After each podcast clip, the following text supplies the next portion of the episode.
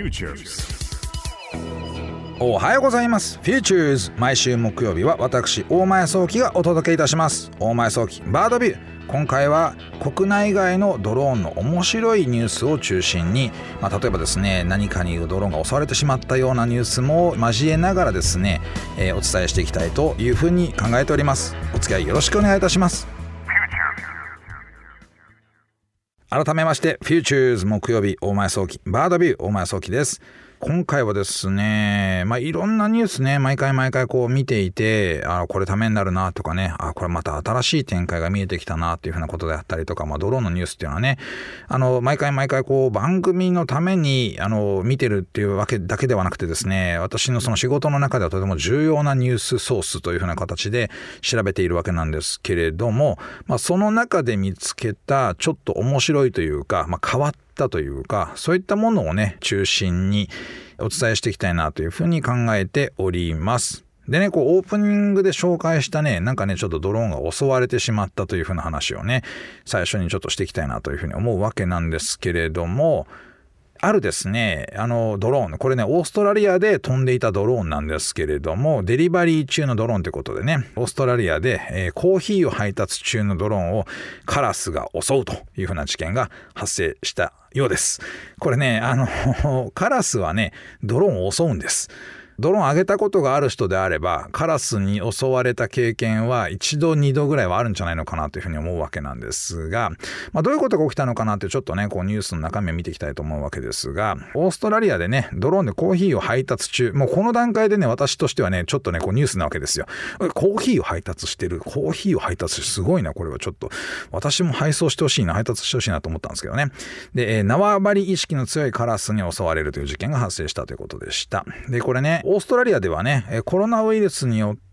まあ、あの市がね、まあ、いろんな市があの閉鎖状態になっているというようなところがありまして実はその結果このねキャンベラ地域というとこなんですけれどもドローンにより配達っていう需要が高まったということもありまして急激にねこのドローンで、えーその地元住民に物を運ぶというようなことが始まってるようなんですよね。なのでやっぱね必要性が高まるともう技術を使って解決しようというようなことがね起こるわけなんですけれどもこれね実は Google のウィング社がやっているサービスで、えーこれねオーストラリアでは割と Google のウィングがねこう活躍してるんだなってことがよくわかるんですけれども実はキャンベラっていうのはねこの Google ウィングの最初の頃のテスト地域でもあったんですよね。だそのまま多分活躍してるってことなのかなっていうふうに思ったんですけれども、なので比較的大きいですよ、ドローンは。これね、見るとびっくりするぐらい大きい。これカラス襲うんだと思うぐらいの大きさなんですけど、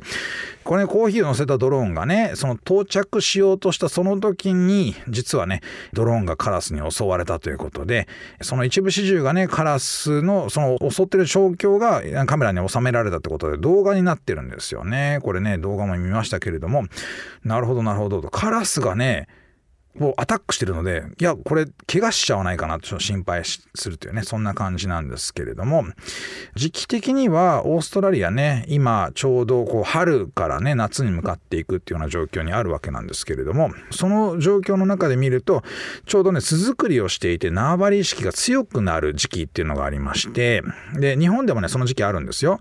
カラスがねやっぱ集団で行動してるカラスが一番ねこうピリピリする時期なんですよね。で私も実ははドローンで空撮している時に、まあ、あるね地域のちょっと小高い丘の近くをねドローン通った時にわーって黒いのが立ち上がってきましてでこのねうわなんだろうカラスだと思ってね自分を意識されてると思ってなかったので、えー撮影そのまま続けてたんですけどどうもその私のドローンの周りを飛び交うようになってきましてこれなんかちょっとねのっぴきならないことが 発生してるんじゃないのかなと。でねこれだからその結局ね私はねこうドローンで空撮しながらあのカラスの集団をちょっとこう意識しながらやるの無理だからじゃあちょっと遠ざかろうかなと思うと思ってね遠ざけてったわけですよ。ね、私のドローンはね、カラスと同じか小さいぐらいなので、まあ、あの、いわゆるね、DJI のドローンですよ。その時はマビック2だったかなと思いますけれども、まあね、めちゃくちゃ近寄ってくるんですよ。本当に。怖いぐらい。場合によってはね、墜落させられる可能性あるんじゃないのかなと思うぐらいの距離に来ました。あのカメラにも映ったりとかしてね、は意外にこうね、ショッキングな映像なんですけれども。で、まあ、逃げざるを得ないと。逃げるんですけど、比較的追ってきます。かなりね、縄張りから離れたつもりでも、なんか興奮しちゃってるのか何なのかわからないんですけれどもね、追っかけてくるので、もう降ろさざるを得なかったってことがありまして、まあ、そんな状態なんですよ。で、Google のウィングがね、あのドローンっていうのはちょっとね、見た目的には私が使ってる DJI のね、Mavic のシリーズから比べると圧倒的に大きいサイズなので、これにアタックするっていうのは相当だなというふうに思うんですけれどもね、皆さんぜひね、ここで気をつけてほしいこととしましては、DJI のドローン買いました。空撮をしようと思いました。もしね、仮にこのね、カラスが1匹、2匹、3匹、4匹、5匹、6匹、7匹、8匹、9匹、10匹みたいな感じで出てきちゃったら、これはもうダメです。逃げてください。本当にね。1匹、2匹だったらね、ちょっとね、ただ単に見に来たってこともあります。あとね、そうそう、思い出した思い出した。あのね、トンビさんがね、いらっしゃるんですよ。山にはね、は比較的いろんなところにトンビがいるんですけれども、このトンビもね、えー、猛禽類の中では、やっぱ縄張り意識のあるね、動物でして、ドローンが飛んでるとですね、空域にその自分ではない何かちょっと大きめな鳥が飛んでるとですね、見に来られるんですよ。で、私たちドローンのパイロットはですね、ドローンでこうトンビに遭遇するとですね、やべえ、トンビパイセンだって言って逃げるわけなんですよね。トンビパイセンやっぱりね、こうね、制空権あるんです、かなり。あの、なので、ぜひともですね、なんかちょっと鳥のね、もともと鳥の方がね、え空に長くいたわけなので、えー、先輩方にちょっとね、こう配慮して鳥が近づいてきたら、あ、この領域ちょっと危ないかもしれないなと思ってですね、空域ちょっと変えるだったりとか、遠ざかるだったりとかですね、まあなんだったら、あの、上昇スピードはちょっとこっちの上なので、少し上に逃げてから遠くにね、行ってから戻ってくるみたいなことをやりながら、なんとかなんとかね、回避していただければなというふうに思います。私の友人のね、あのドローンの空撮パイロットなんかもね、結構衝撃的な猛禽類のね、近くに来ている写真とかね、動画とか撮れてたりとかしまして、巣作りの最中のカラスと、あとは、えー、トンビ、パイセンと、この辺はですね、ぜひともですね、えー、逃げていただければなというふうに思いますので、よろしくお願いいたします。さて、次のニュースですけれども、今回はですね、カリフォルニア州のサーフィンを楽しむ親子というところでですね、これ地元のね、ドローンカメラマンが、ドローンの写真家がですね、これ割とこの、いわゆるマフカンという真上から下を見るような写真とか動画を撮るっていうのはドローンで言うとね、結構綺麗に、あの、あんまりない映像としてね、撮れるので、あの、ドローンの映像としては、まあ、割と有名なカットなんですけれども、そういった形で、この親子のサーフファーを撮影しているというふうなところで遭遇した。なんとですね、その親子の真下に2メートルクラスのホホジロザメが泳いでいるという映像が撮れまして、ドキッとしたというふうな、え、ニュースですね。これね、幸いなことにホホジロザメにですね、人間が襲われたということではなかったようでして、後々ね、このドローンのカメラマンがこの親子にこの話を聞いた時には、もうこの親子はね、ここにホホジロザメがいるの分かっていて、でね、えー、サメと共存しなながら生きていくと。まあ、サメはめったに人を襲わないから大丈夫だよってことで、こうね、安心して、えー、こうサーフィンやっていたようなんですけれども、やっぱりね、こういったマフカンで見ていると、人間が見てるとちょっとドキッとするような映像っていうのはやっぱ撮れることはありまして、で、えー、今回はね、微笑ましいというか、まあ、そのサメの生態を分かりながらサーフィンもして、まあ、自然と一体だというふうな話ということでまとまってるんですが、中にはやはりですね、その危険生物が迫ってるってことを、その知らせるためにドローンを活用するなんていうケースもありまして、まあ、その場合には例えばねあの DJI のドローンだとエンタープライズモデルですとこのスピーカーがつけれるんですよね。なのでスピーカーをつけて今近くに危険生物がいるよっていうのを知らせて、まあ、一生懸命ねこう逃げるだったりとかまたはねバタバタしていると逆にサメがねこう弱っている動物だと勘違いして噛むなんてことがあるので一旦ねこうサーフボードの上でこう待機するみたいなことだったりとか何かしらのことはできるのかなっていうふうに思うんですけれども、まあ、こういった形でね遠隔地にいるその人々と、まあ、ドローンを介してコミュニケーションするってこともねこれからだいぶ必要になってくるのじゃないのかななんて思ってまして割とねこう水辺のねあの安全を守るのにドローンの活用っていうのが促進されている。この数年間ではねほんとそういうニュース増えてきましていい写真も撮れれば安全にねこう配慮した活動人間活動ができるような状況を作るのも、まあ、ドローンのできることなんじゃないのかなと思うので、まあ、ぜひねその点も期待していきたいなというふうに思っております。ということでね、その安全に配慮したっていうふうなことで、今度はね、日本のニュースなんですけれども、海でね溺れている人を早期発見できるためのドローンを開発しようということで実証実験が行われたということこれも10月の後半のニュースなんですけれどもねで日本ドローン機構というその会社が開発を進めているのは単純にそのねドローンが海辺でこう遭難者を人が発見するというようなものではなくて、ま、AI を搭載して映像解析した上で溺れてる人を特定するというふうなことを開発しようとしているというニュースでした。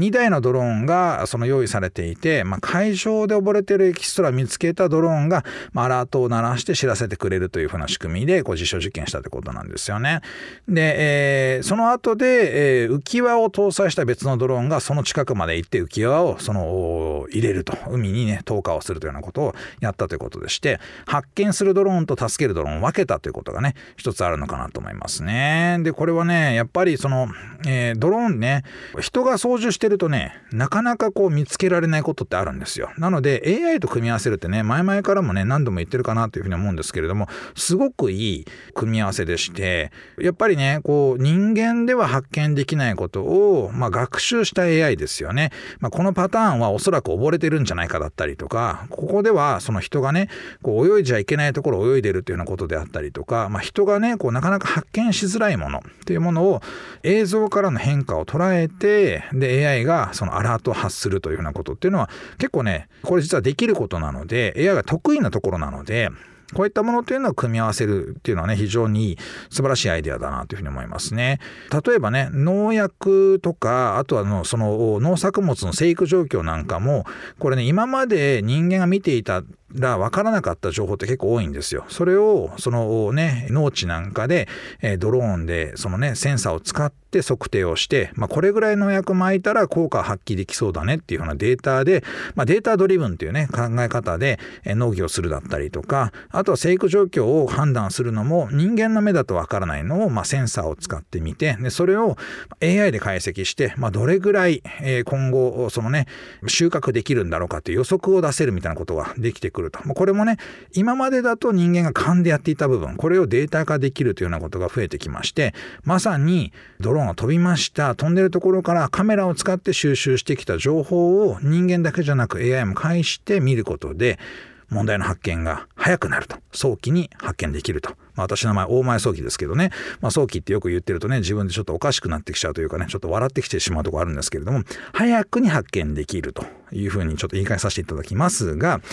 こういった形でドローンを使っていくってとても大事なことですからね。なんかね、身の回りでここドローン使えそうじゃないのかなってことを発見できたらね、ぜひともぜひともね、考えてみてほしいと思いますし、まあ、もし何だったら私のね、例えばその SNS なんかにこういうところドローン使えそうですかねっていうふうに投稿していただけるといいねというふうにちょっと言わせていただきたいなと思いますので、ぜひとも考えてみていただけると幸いです。さて次のニュースですけれどもね。あのお子様にドローンを触らせてみたいななんていうふうに思うことないですかね。ねお子様がねラジコン欲しがったりとかするわけじゃないですか。うちの子なんかもねラジコンが欲しいって言ってね安いラジコンまあ安いって言ってもね2000円ぐらいなんですけれどもそういったラジコンをその買って使ってみてで壊してっていうことをねちっちゃい頃よく繰り返してたんですけれども今はねちょっとだいぶ大きくなってなったんで、あの、壊さなくはなってきたのかなというふうに思うわけなんですが、せっかくラジコンを触るんだったら、なんか地球環境のことも一緒に考えてみようじゃないかということで、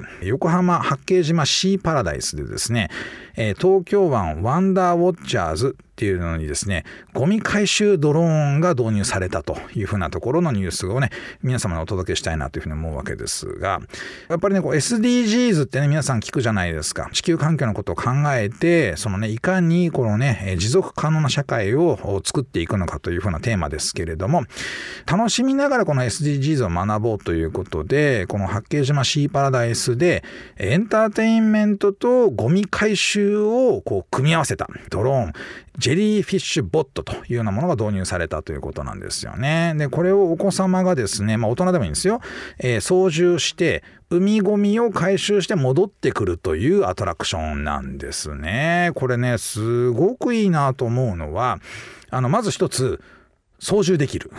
これでね、子供はとってもハッピーなわけですよね。で、操縦をして目的があるんですよね。ゴミを回収するという目的を、そのね、ドローンで、まあ、ロボットで遂行していくってことで考えていったときに、まあ、いかにして、まあ、地球環境を守るのかということと、海をきれいにするということで、あ、いいなと、やっぱ海はきれいな方がいいなというふうに思っていただけるということと、まあ、それをね、こう最終的にはロボットでやろうとしている。ね、やっぱり人間がやり続けるの難しいので、最終的には自立ロボットがそういう社会を作っていく可能性があるんだよってことも含めて、いかに人間、人社会と、まあ、ロボットを組み合わせて、より良い環境を作ろうとしているのか、これをね、え、学んでいただくことができると。ま、もちろんね、ちっちゃい子がそこまで理解してやっていただけるわけじゃない可能性はありますけれども、何かのきっかけでね、考えてもらえるというようなことが重要なことだと思ってまして、このジェリーフィッシュボットね、横浜八景島シーパラダイスを近くで行けるという方はね、ぜひともね、これ体験してみていただきたいなというふうに思います。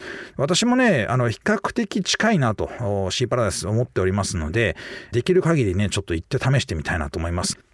さて、最後のね、これ話題になるのかなと思いますけれども、実はね、昔、前のね、この番組の中でもお伝えしたのかなと思いますが、ドローンでね、海の密漁の監視を行うみたいなことをね、お伝えした回があったかなというふうに思うわけなんですけれども、まあ、この度ね、北海道の十勝で、実はですね、港湾内のですね、えー、この密漁禁止のね、看板を掲げているというようなところにもあるにもかかわらず、ホッキ貝をね、こう違法に取っていた人が、まあ、あのね、発見されて、で、えー、発見自体は6月の25日だったんですけれども、映像をね、ドローンで撮っていた映像を解析した結果、密漁の疑いが強まったということで、10月に、えー、ようやく書類送検になったというふうな話が舞い込んでまいりました。ね、やっぱりこれね、えー、ドローンで密漁を見つけて、で、取り締まるということができないかというふうな実験がずっとね、こう繰り返されてきたわけですけれども、まあ、ドローンの映像の解析によって密漁した人が特定できて、で、書類送検ができるというふうなところまで行けたというところで見ると、かなりね、やっぱりドローンの利用シーンっていうのは、こういうね、監視とかね、警備とかね、そういったところでも活用できるというようなところが見えてきたなと思いますね。改めて、密漁本当ダメなので、やっぱね、資源をね、やっぱ密漁業者さんって残念ながらね、あの、採取量考えないで取っちゃうわけなんですよ。これは本当ダメなことだから、どうにかして防ごうというところで、ぜひともね、ドローンの活用を促進していってほしいなというふうに思うわけですよね。期待したいと思っております。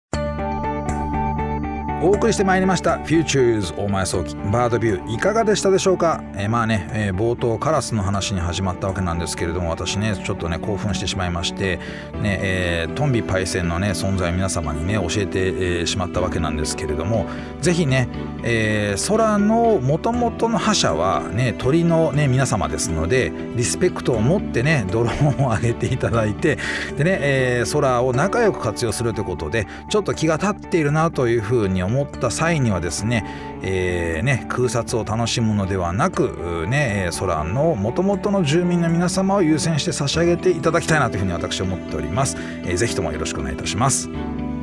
さて番組のメッセージお待ちしております。オーディにある番組 Futures のメールフォームからお送りください。オーディでは番組情報のほか音声ポッドキャスティングも配信しております。また音声ポッドキャスティングは Spotify でも配信しております。Futures 大前早期バードビューで検索してみてください。番組 Facebook ページでも情報発信しております。